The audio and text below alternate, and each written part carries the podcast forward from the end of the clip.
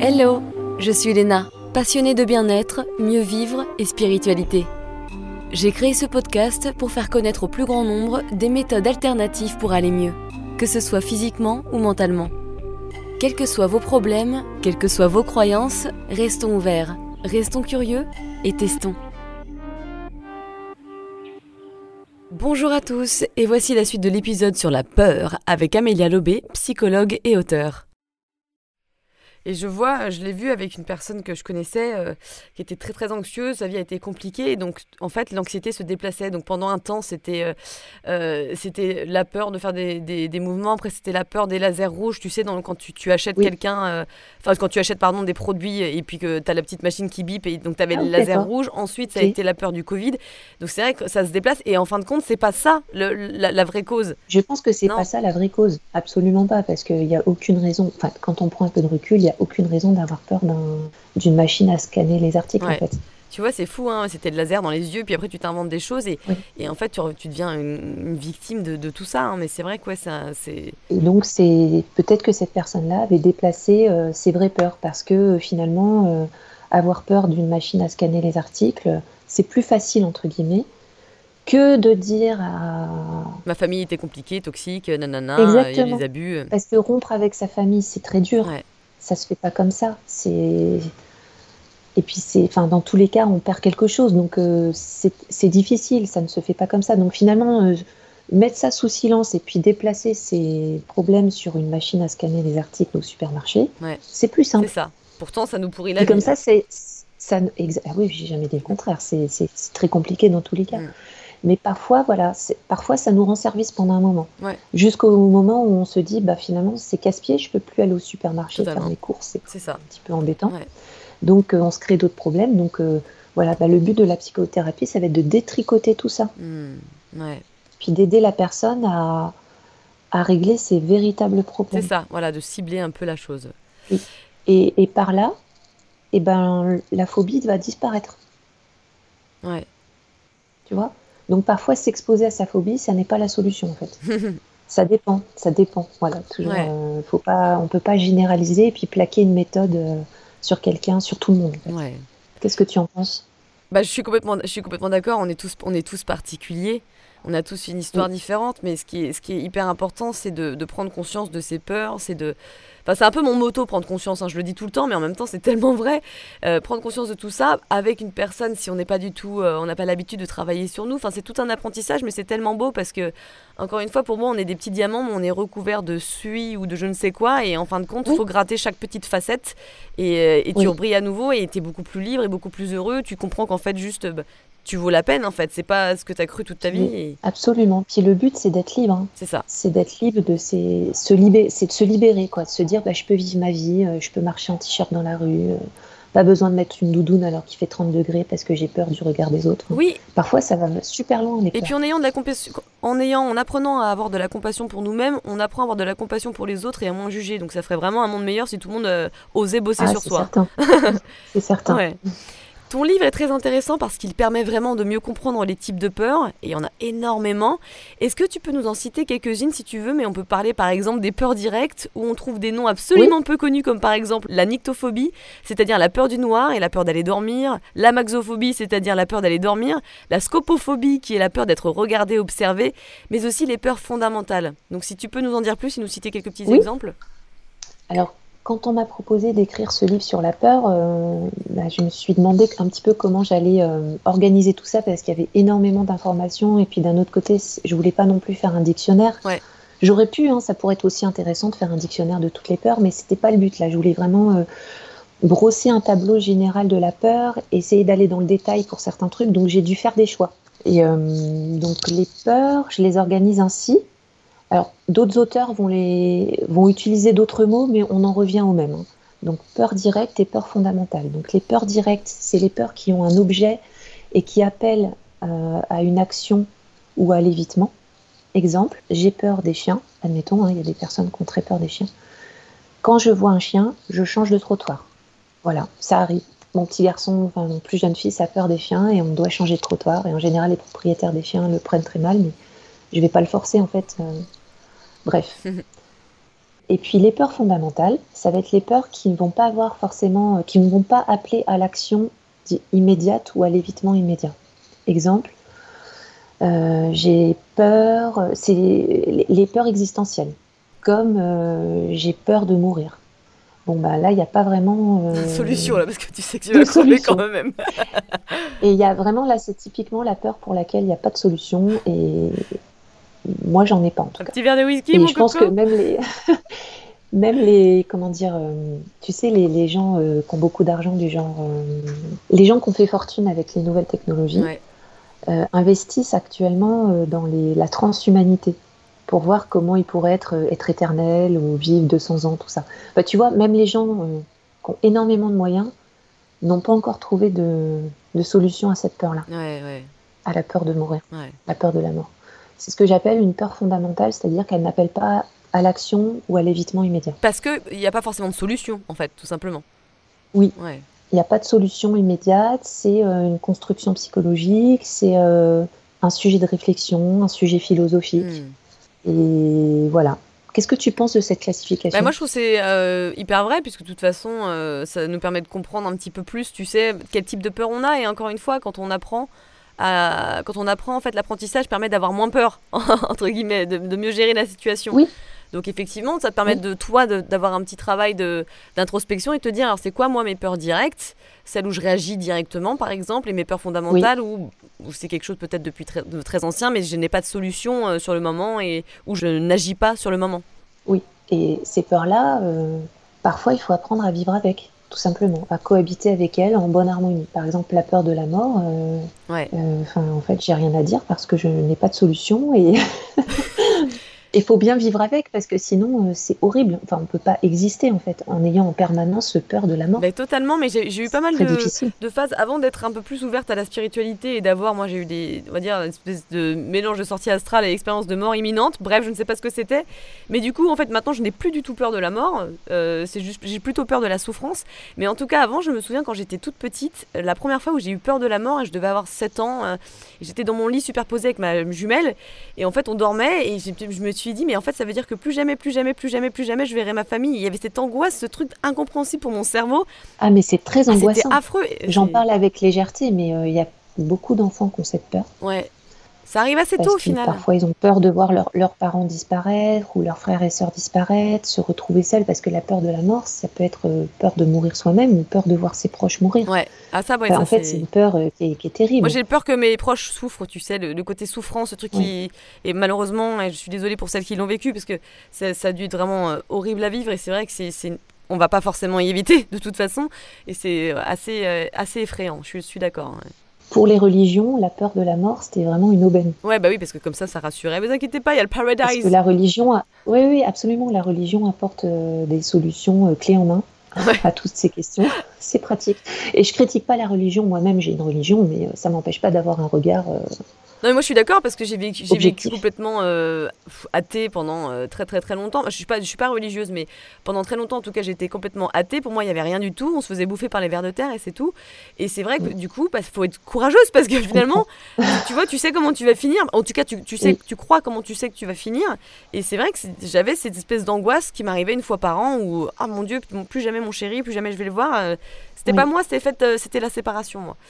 Euh, Donc en tout cas, voilà, pour en venir aux peurs fondamentales et directes, je trouve que c'est intéressant, encore une fois, parce que quand on comprend mieux, on arrive mieux à se, connaître et donc peut-être à apprivoiser nos peurs. Oui, et après, voilà, ça prend du temps d'apprivoiser ces peurs fondamentales. Ça ne se fait pas comme ça. Alors on peut se tourner vers la religion, on peut se tourner vers la philosophie, vers euh, la psychothérapie, euh, on peut lire des romans. C'est très intéressant. Enfin, moi, j'aime beaucoup lire, je lis énormément. Et en fait, découvrir comment d'autres envisagent ces questions, c'est enrichissant. Ouais, ouais, complètement.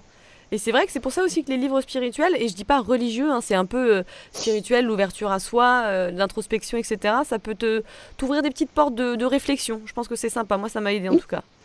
Et puis, euh, moi, j'aime beaucoup la fiction. Notamment euh, les livres fantastiques, enfin les romans fantastiques et puis les films fantastiques. Mhm. Et euh, je trouve qu'au travers de ces films, euh, on apprend beaucoup sur soi. Ouais, bah parce qu'il y a souvent il y a beaucoup de choses philosophiques aussi dessus. Hein. Oui, il y a beaucoup de métaphores. complètement. Donc, les questions autour de la mort, elles sont aussi traitées dans, les, dans la fiction fantastique, Ouais, dans le genre fantastique. Donc ça peut être intéressant aussi. ouais, carrément.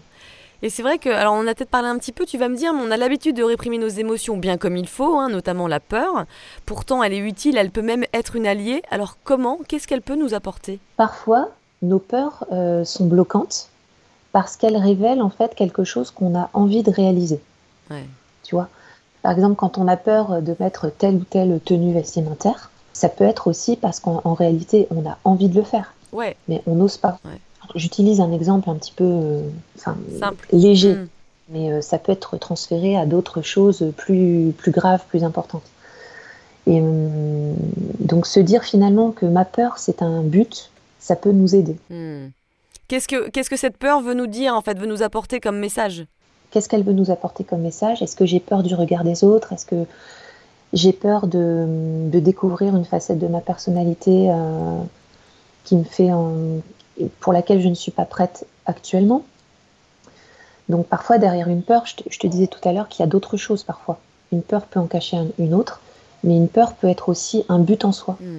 Est-ce que du coup c'est utile de, de- de prendre un temps pour soi, de faire du journaling et d'écrire un petit peu bah, ces différentes peurs en tout cas qui nous viennent à l'esprit et d'essayer de voir quel message ça pourrait nous apporter, quel ouais voilà qu'est-ce qu'il y a en dessous peut-être, qu'est-ce qu'on aurait envie, si on a qu'est-ce que ça nous apporterait si on réussissait à les vaincre, etc. Oui, qu'est-ce que, quel but on aurait envie de, de viser si on arrivait à vaincre cette peur? Si au lieu de dire j'ai peur d'aller à un cours de danse, si on se disait j'ai envie d'aller à un cours de danse, Ouais, et pourquoi, pourquoi Ça change tout. Ouais, complètement. ça change tout. Et pour pas mal de gens, c'est ça. hein. Leurs peurs, elles indiquent un but à atteindre. Il y a quand même beaucoup la peur du regard des autres, c'est fou, hein, comme on est, on est éduqué là-dessus. euh. Oui, énormément. Et c'est pour ça aussi que j'aime bien. euh, alors, c'est peut-être pas forcément très très bien pour vaincre ses peurs, mais en tout cas pour quand même essayer de réaliser ses objectifs. Si par exemple tu as peur euh, de danser, de prendre des cours de danse avec les autres parce que tu n'as jamais fait ça de ta vie, et MI, mais sauf que je le fais pas encore, mais je me suis dit, bah, par exemple, un jour je prendrai un cours online où tu as des trucs de tuto, tu sais, bien foutus, et comme ça je suis Oui. chez moi, je ferme les volets et je peux danser comme une con, je peux danser Oui. comme je veux et puis être, euh, être à l'aise parce que personne va me regarder. Et donc, oui, j'aurais pas forcément euh, euh, vain- vaincu mes, mes peurs, mais en tout cas, j'aurais avancé et peut-être qu'après, je pourrais être à l'aise. Tu auras fait un petit pas. Ouais. Ou sinon, tu viens avec moi à mon cours de Ah oui, danse. c'est avec tes danses, toi. je, te prends, sous- je te prends sous mon aile. oui. Mais ouais, non, non, c'est assez intéressant. Donc, affaire à essayer les cocos. Alors, c'est c'est peut-être pas vrai pour toutes les peurs. Bien hein. sûr. Si on a vraiment, enfin, ça dépend des peurs. Voilà, comme tout, ça demande vraiment d'être euh, décortiqué, d'être analysé. Et euh, comme tu dis, faire du journaling, ça peut être une bonne solution. C'est vraiment, ouais, du journaling, et c'est là où on, se com- on- on comprend qu'il faut avoir le courage de, de regarder dans le noir, entre guillemets, de, de qu'est-ce qui se passe, et, et ne pas mettre, euh, comme dirait une de mes mentors, euh, de mettre de la glace on top of poo, donc au-dessus de la merde. Non, c'est plutôt mettre les mains, à la, tu vois, les mains là-dedans et voir qu'est-ce qui En se passe. général, il faut creuser Ouais. pour voir ce que ça cache, ce que ça révèle. Ouais, complètement. Et puis, il y a certaines peurs qui révèlent en fait une envie. Exactement, ouais. Voilà. Après, il y a des peurs qui, qui sont juste, euh, qui révèlent une peur de la mort. Dans ces cas-là, euh, faut pas forcément y aller. tu Bien vois, sûr, ça dépend. bien sûr, ouais. Et puis la peur, comme je te disais en début d'entretien, euh, la peur est adaptative aussi. Si on a peur de se faire écraser, euh, ben, on va pas traverser la rue quand la voiture passe. Ouais, tu vois ouais. Ça demande vraiment d'être organisé et puis analysé en particulier. Non, il y a- il y a- Ça, te- ça te paraît clair ouais, complètement, et c'est là où tu vois qu'il y a différents, euh, il y a vraiment différents types de peurs. Absolument. Ouais. Oui, tout n'est pas à mettre dans le même panier. Il faut vraiment euh, organiser tout ça. Et que faut-il changer dans notre vie si on veut réduire l'intensité de nos peurs? Alors, comment faire pour ne plus avoir peur de nos peurs? C'est-à-dire que on a parlé de cette euh, exposition douce. Est-ce qu'il y a d'autres choses, hormis effectivement la thérapie qui nous permet de les comprendre? Est-ce Oui. que tu penses à quelque chose Ah ou- ben, la thérapie, ça permet aussi de passer à l'action. hein. Ouais. Il y a certaines personnes pour, les- pour qui euh, c'est indispensable parce que tout le monde n'est pas à l'aise avec ses émotions. Comment on peut arriver un peu à s'en détacher de nos peurs alors? Mais euh, en tout cas, pour les personnes qui, sont, euh, qui ont l'habitude de jongler avec leurs émotions, avec tous ces concepts-là, euh, bah, il y a différentes manières. Ça peut être ne pas penser à ce qu'on doit faire jusqu'au moment où on doit le faire. Exemple, j'ai peur d'aller dans la rue pour aller acheter du pain. Je reprends encore toujours l'exemple de l'anxiété sociale. Ben, ce que je propose comme euh, type, comme euh, astuce, euh, c'est de ne pas penser à ce qu'on doit faire jusqu'au moment où on le fait, pour éviter en fait de, de produire de l'anxiété d'anticipation. Mais souvent, ces pensées-là, tu sais, elles arrivent sans même que toi tu le veuilles, non? Ça dépend. Quand on commence à s'exercer, justement, à rediriger son attention, on parvient à faire ça. Neuroplasticité encore. ah oui, toujours, mais et ça demande un effort conscient. Hein. Ça ne se fait pas comme ça. Hein. Et après, il y a aussi d'autres personnes qui le font spontanément sans savoir qu'elles sont en train de faire un exercice. Mais dans ces cas-là, c'est cool. Mais ça peut être un véritable exercice, c'est de concentrer ses idées sur, euh, par exemple, ce qu'on est en train de faire. Exemple, je suis en train de faire mes devoirs. Hum. Et puis, bah, je mets une alarme. Et puis, quand l'alarme sonne, je mets mes chaussures et je vais dans la Ah, pas mal. Ouais, effectivement. Ok. Ouais. C'est réinstaurer la spontanéité. Hum. Et ça, c'est hyper, euh, hyper cool pour les personnes qui ont tendance à faire de l'anxiété d'anticipation. Complètement, ouais. C'est vraiment euh, réinstaurer la spontanéité. Tu vas me dire, c'est complètement à contresens parce que Tout est prévu. la spontanéité, c'est censé euh, ne pas être prévu. Mais ça se on peut aussi apprendre la spontanéité en, en, se concentrant sur autre chose. Puis quand le moment de sortir est venu, on ne réfléchit pas à ce qu'on fait, on agit. Tu complètement, non, mais ça, ça, ça fait sens. Et euh, pour beaucoup de choses, pour pas mal d'activités, ça peut servir la spontanéité ou la fausse spontanéité. Ouais, d'accord. Du genre, euh, bah, je, je ne pense à rien, je décide d'aller prendre un cours de danse, je réserve mon cours une heure avant et j'y vais. En fait. Ouais. Ce que ça révèle là, ce que tu dis, c'est qu'on est souvent vraiment perturbé par nos pensées d'anticipation négative. Oui, c'est énorme dans le domaine C'est fou, enfin, c'est vraiment impressionnant. Euh, moi, je sais que j'avais vraiment, vraiment beaucoup ça. Et bon, après, euh, quand on arrive à, bosser dessus, ça va mieux, mais ça nous empêche de tout. Puis surtout, des fois, tu es là, tu es mal une semaine avant. Enfin, c'est, tu te rends ah malade. oui. Et puis, oui, absolument. Et c'est pour ça que euh, moi, j'ai, j'ai beaucoup lu Eckhart Tolle, ce genre de choses, genre de, ce genre de leader, entre guillemets, spirituel, euh, non pas des gourous, hein, mais et je trouve que c'est hyper intéressant de, de, s'ancrer encore plus en plus dans le moment présent. Ça s'apprend. Hein. Et vraiment, euh, c'est là par exemple, c'est est-ce que ma pensée, elle est en train de, m'aider à quelque chose? Bah non en fait, parce que là tout va bien, je suis dans le moment, je suis assis, je sens mes points d'appui, qu'est-ce que j'entends, etc. Et en fait, non, je vais bien. Et vraiment, c'est pareil, c'est encore une fois, l'éducation, ça prend du temps, mais ça m'a vraiment énormément aidé. Oui, parce que enfin, moi je te connais depuis un petit moment, Léna, et puis je sais que tu as énormément travaillé euh, sur toi, et puis c'est un sujet qui te passionne. Donc, euh, mais pour beaucoup de gens, c'est comme une langue étrangère en fait. C'est tu vois, les émotions et puis euh, tout le, enfin l'intelligence émotionnelle, c'est quelque chose qui, se travaille en fait. Complètement, ouais. Qui a pas, encore une fois, ce n'est pas inéluctable, ça se travaille. Ouais, ouais. Et donc réapprendre la spontanéité et puis pour euh, par rapport aux pensées intrusives qu'on peut avoir avant un événement. Donc l'événement, ça peut être juste sortir dans la rue hein. euh, ou aller prendre un cours de danse. Pour reprendre cet exemple-là, il faut aussi accepter l'idée que nos pensées n'ont pas toujours raison. Hmm. Et ça, c'est révolutionnaire hein, comme, euh, concept. Est-ce que c'est vrai? Ben, En fait, non, j'en sais rien. tu vois? Parce que notre cerveau produit énormément de pensées. Quand on a tendance à faire de l'anxiété, elle produit, notre cerveau va produire beaucoup de pensées négatives, tournées vers la dévalorisation, vers la catastrophisation, vers la catégorisation, c'est-à-dire que ça sera ou noir ou blanc en réalité, il y a plein de nuances de gris. complètement. Il y a 50 nuances de gris. Et euh, tout n'est pas aussi simple que nos pensées euh, voudraient nous le faire Et en fait, nos pensées, si elles sont comme ça, c'est pour essayer de trouver une solution au cas où euh, le pire scénario arrive, c'est ça? Oui et non. Alors parfois oui, mais parfois c'est l'effet du cortisol. Tu vois, quand on a un pic de cortisol, ça peut, ça peut produire un, effet d'activation dans le cerveau qui va produire plein de pensées hmm. qui vont être essentiellement tournées vers le négatif et vers la catastrophe. c'est fou, hein, c'est fou. Ça te paraît clair tout ce que je dis? complètement. Hein. C'est flippant d'un côté parce que tu vois le pouvoir du cerveau et comment on peut descendre bien bas, mais d'un autre côté, c'est un peu enthousiasmant puisqu'on peut reprendre, et je pense que tous les deux on sait de quoi on parle, on peut reprendre le pouvoir. Absolument. Et puis je, dis souvent à mes patientes, si votre cerveau est capable de produire euh, des scénarios catastrophes, si votre imagination est capable de ça, bah, utilisez votre imagination pour produire euh, le scénario d'une comédie romantique. Mais, totalement, et ça c'est un point que je trouve qui a aussi vachement fonctionné sur moi, c'est qu'à chaque fois, moi j'étais effectivement euh, dans la catastrophisation, et au bout d'un moment je me suis dit, mais non, en fait je vais imaginer le contraire, que tout se passe bien.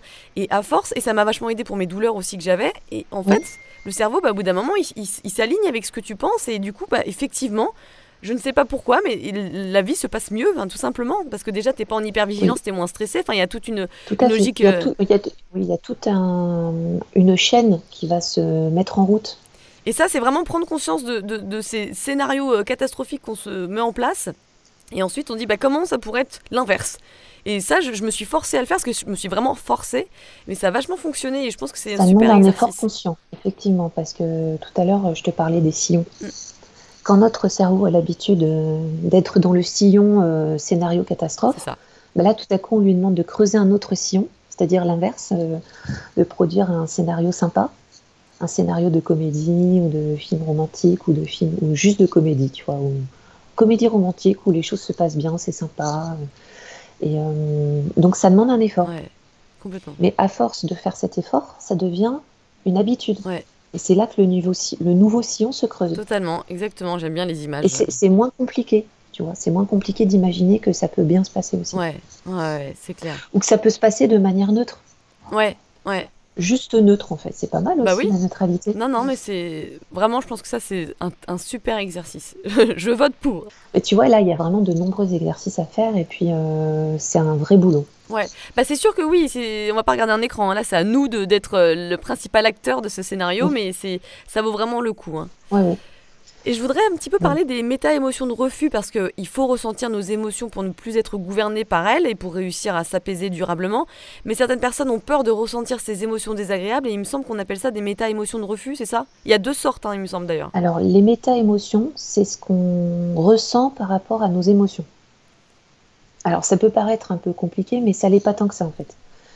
Exemple, j'ai eu mon examen, je suis contente c'est la, ça c'est la première, c'est l'émotion A, c'est la, première émotion qu'on ressent. Waouh, j'ai eu mon bac, trop cool. Deuxième émotion, c'est est-ce que euh, j'ai le droit d'exhiber ma joie devant ma copine qui n'a pas eu son bac? Ça va être la gêne. Ça, ça va être la méta-émotion. D'accord. Sur le moment. Peut-être que ça t'est arrivé, je sais pas. En tout cas, c'est une situation qui peut se produire. Si, si, euh, notamment avec ma jumelle, s'il se passe quelque chose, euh, justement, ça c'est un autre point, c'est qu'avant, moi, je m'autorisais pas à, être, à me sentir bien, à être heureuse si jamais une personne proche euh, n'allait pas bien.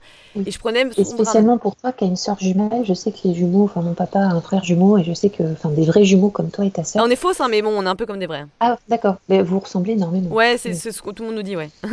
Bah, toujours est-il que vous êtes connectés encore plus que deux autres personnes. C'est ça. Et ça a été très dur en faisant mon travail euh, du coup personnel de m'autoriser à être heureuse quand elle ou quand quelqu'un d'autre de proche euh, n'avait pas une bonne journée. C'est-à-dire que je vais pas je vais pas me sacrifier pour les autres et ça c'est quelque chose que j'ai compris très tardivement mais heureusement je l'ai compris.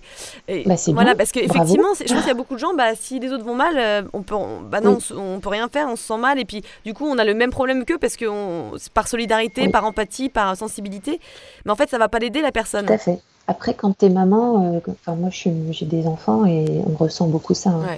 Quand on a un des enfants qui, qui est pas bien, ben, en général, on n'est pas bien non plus.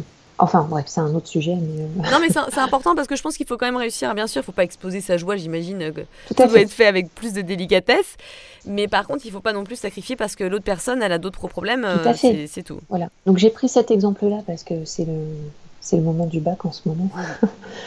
Puis c'est quelque chose qui peut arriver dans la vie, c'est d'avoir un succès, alors que notre meilleure copine ou notre meilleur copain euh, n'a pas réussi spécialement ce qu'il entreprenait.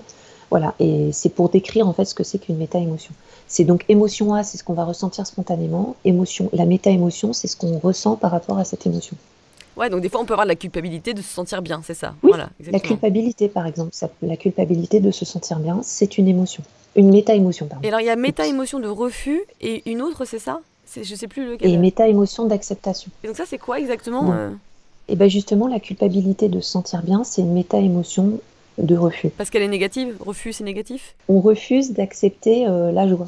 D'accord. On culpabilise. Et donc tu peux nous donner un exemple avec la méta-émotion d'acceptance? Eh bien, ça va être, euh, j'ai eu mon bac, je suis hyper ravie, j'organise une soirée pour fêter ça avec mes potes. Donc ça, c'est une méta-émotion d'acceptation. Oui, tu acceptes juste de ressentir ce que tu ressens initialement. Exactement. D'accord, intéressant parce que c'est. C'est pas très compliqué. Bah ouais, mais bon, finalement, les gens ne sont pas forcément euh, très conscients de, cette double euh, émotion, tu sais. Oui. Donc euh, c'est pas mal parce que c'est un retour à l'authenticité, c'est un rappel à l'authenticité tout en respectant les autres, bien évidemment, mais aussi en respectant nous ce qu'on ressent. Oui, après il y a aussi les normes sociales qui font qu'on peut pas toujours laisser éclater sa joie ou, ou laisser éclater sa colère. Tu vois, ça peut être aussi je suis en colère. Non, moi je suis en train de penser par rapport à, tu sais, tu es dans ta belle famille et par exemple, ta belle-mère, je sais pas, t'as, embêté et du coup, t'as envie de Oui. péter un plomb, t'as envie de lui jeter la- sa tarte aux pommes dans la tête. Bah, euh, tu peux, ça, c'est aussi une méta-émotion de refus parce que, un, t'es en colère et deux, euh, bah, du coup, tu, tu ne peux pas porter euh, vraiment cette colère euh, à son sommet, tu quoi. peux pas vivre pleinement cette Voilà. colère. Et donc là, a- on est d'accord qu'il y a une méta-émotion de refus là-dedans. C'est-à-dire que tu peux pas jeter Oui. la tarte aux pommes, la strudel, à fait. là, dans la, dans la tête de la Et maman. tu peux, tu peux même pas forcément faire la tête pendant tout le repas. Ouais, voilà, ok. Parce que tu es en famille, parce qu'il faut faire parfois des efforts en famille, mais même en couple. hein. Ça arrive, euh, Ouais, bien sûr. ça arrive plein de fois. Après, quel est l'intérêt de tout ça? Bah, C'est mieux se connaître, c'est euh, essayer de peut-être de d'avoir un- une meilleure santé. Plus euh, de recul sur nos peurs, non, mais franchement, je, je pense que Oui. c'est hyper important. hein, de... La connaissance, ça nous apporte beaucoup de pouvoir. Donc, non, je suis assez, euh, je suis assez pour euh, Moi, je tout pense ça. que voilà, comme toi, je pense que plus on en sait, bah, mieux c'est. en fait. Voilà. Complètement. Il y a une peur hein, qui m'avait beaucoup intéressée dans ton bouquin et que j'aimerais que tu nous en parles rapidement, c'est la dysphorie de sensibilité au rejet. Alors, ça, c'est nouveau, ça vient de sortir. en fait, on en parle beaucoup dans des articles en, en- en anglais. Alors, c'est une hypersensibilité au rejet. Donc, c'est-à-dire? Alors, personne n'aime être rejeté. Mm. Ça, je pense que c'est général. Oui. Personne n'aime être abandonné, personne n'aime être euh, rejeté. C'est un truc qu'on porte en nous depuis euh, les premiers hommes, euh, les premières femmes sur la Terre, où le, le groupe, c'est, ça, ça veut dire la sécurité. Tu sais, les gens vivaient en tribu, autour du feu. Bien sûr. Euh, c'était la sécurité, c'était se protéger des tribus euh, ennemies, c'était se protéger des prédateurs, c'était la survie. Mm. Donc je pense que ça remonte à ça. Et l'hypersensibilité au rejet, ça va être quelqu'un qui va être spécialement sensible à ça. Et enfin spécialement sensible à des marques d'abandon. Mm. Là où tout le monde est sensible au rejet et à l'abandon, les personnes hypersensibles au rejet vont être sensibles à des, Des micro-comportements, des, des des phrases. des- micro-comportements. Voilà, tu le- l'expliques mieux en fait, à des choses qui vont pas forcément être euh, du- un véritable rejet. ouais, ouais, ouais, bah, complètement. Et donc, l'hypersensibilité, c'est ce qu'on appelle la dysphorie. Ils vont surinterpréter. Voilà, ces, ces personnes-là vont surinterpréter des mimiques du visage, des mots qui, n'ont- qui veulent rien dire, mais pour elles, ça veut dire qu'on les rejette. Ah, moi, j'avais totalement ça, alors, clairement. Voilà. Après, je pense que ça peut arriver à tout le Ouais, monde bien à sûr. certains moments. ouais. Et donc, où est-ce que je disais L'hypersensibilité au rejet, c'est, ça s'appelle la dysphorie de sensibilité au rejet. C'est la même chose. Voilà, c'est la même chose. Et complètement, moi j'ai remarqué par exemple, j'étais très sensible au ton, au timbre de voix. Si mon chéri, euh, parce qu'il est en train de, par exemple, il est concentré, il travaille et que je lui pose une question et qu'il va répondre sèchement, mais pas contre moi finalement, mais il va répondre Oui. sèchement parce qu'en fait il est dans son truc, il est est, il stressé. est occupé. en Et ben moi je vais, je vais ressentir ça comme un énorme rejet. Et maintenant parce que j'ai une bonne communication euh, avec lui et parce qu'on parle de tout ça, Oui, vous avez appris à vous connaître. j'arrive à comprendre que c'est, en fait, ce n'était encore une fois pas contre moi. Tu sais, c'est vraiment fou comme Oui. on prend tout contre nous, mais non. Soyons, essayons Ouais. de nous mettre aussi à la place de l'autre personne. En fin de compte, ça peut Ça aider. fait du bien. Mais ça, en couple, et ça, j'imagine que c'était les premières années. Oui, mais oui, c'est clair. Ou même maintenant, si ça arrive, Oui. j'ai ce recul de me dire, mais en fait, qu'est-ce qui se passe dans sa vie à ce moment-là et, Oui. et pourquoi moi je réagis comme ça? Et puis, euh, Et c'est vrai qu'en développant euh, ben, l'empathie, la compassion, euh, la compréhension de l'autre, eh ben, on- ça permet de moins mal prendre les choses. ouais, complètement. C'est pas parce que euh, ils sont contre nous, c'est juste, euh, Bah, c'est ça. c'est leur voix en fait. souvent c'est parce que bah, ils sont un peu tendus par le temps, par euh, par, par quelque chose de particulier. Et c'est pas contre nous. Oui. Donc c'est c'est vraiment un rappel à se à se dire, bah non, tout tout ne passe pas, euh, tout ne se produit pas On n'est pas forcément la, la cause de tous les maux, Voilà, exactement. de toutes- tous les problèmes. Et puis si les gens sont stressés, c'est sûrement pas à cause de nous. Enfin, on n'a pas ce pouvoir en fait. Ouais. Et donc la dysphorie, dysphorie de sensibilité au rejet, je pense qu'elle n'est pas inéluctable. Je pense qu'à force de, travailler et de comprendre que le monde ne tourne pas autour de nous, on arrive à prendre de la distance. Mais totalement, et je vois ça par exemple pour cet exemple que je viens de citer. Si jamais je suis, j'étais énervée de base et donc je suis susceptible de le prendre encore moins bien, je vais m'isoler entre guillemets. Je vais déjà moi me connecter un peu à moi, ressentir mes émotions, et ensuite je vais essayer d'analyser un petit peu la situation de manière objective, à savoir voilà pourquoi elle a dit ça, qu'est-ce qu'il vit, moi pourquoi je, je pense ça, et me dire mais en fait est-ce que vraiment ça valait le coup euh, par exemple que je m'énerve après, etc. Et ce genre de choses Oui. te permettent d'avoir des tilts et de moins reproduire ou d'avoir plus en tout cas de recul sur la prochaine situation qui va être un peu euh, activante. Bah oui, parce qu'au final, c'est toi qui souffres. Bah oui, c'est ça. Et c'est dommage en fait. Il faut comprendre que dans la vie, tout peut changer. C'est pas euh, la situation qu'on vit, elle va pas forcément durer toute notre vie. Notre comportement va pas forcément euh, Oui. se répéter toute notre vie aussi, si on est prêt à, à s'ouvrir à certaines possibilités. Oui. Ouais. Et moi, vraiment, c'est c'est pour ça que je milite en premier lieu depuis que je fais euh, ce métier. En fait. Ouais, C'est qu'on n'est pas condamné à souffrir euh, toute notre vie. ouais, Et on n'est pas sur Terre que pour souffrir. Même si sur le moment ça paraît long. ah oui, sur, sur le moment, on se dit qu'il n'y a pas de solution, que, que c'est affreux, que c'est horrible, et, et, on en est convaincu. Ouais, Et il y a euh, une question que j'aime beaucoup euh, pour finir, hein, ça serait, euh, enfin une question à se poser, ça serait qui serais-je sans mes peurs? Et je la trouve hyper pertinente et sujette à la réflexion. Et c'est vrai, qu'est-ce que. Voilà, vous serez qui si vous n'aviez pas toutes ces peurs? Et là, je trouve ça génial parce que ça t'ouvre des portes de Ah ouais, en fait, j'aimerais être ah ça. Ah oui, ça ouvre un, des horizons. Ouais. Amélia, où est-ce qu'on peut te trouver et te contacter? Sur Instagram, sur Doctolib, par téléphone. Hmm. Voilà, en gros, c'est ça. Et sur Instagram, c'est Amélia Lobé. Hein. Amélia.lobé, c'est ça hein? Oui, c'est Amélia Psychologue. Amélia Psychologue, ok, voilà. Donc, je suis disponible en consultation euh, par Skype et par téléphone. Ça marche aussi par téléphone, c'est pas mal. Merci Amélia. Bah, je t'en prie, merci à toi pour toutes ces questions intéressantes. Ça m'a permis de me replonger dans mon livre et puis dans, dans ce sujet euh, qui a été le, le mien pendant plusieurs mois. C'est clair.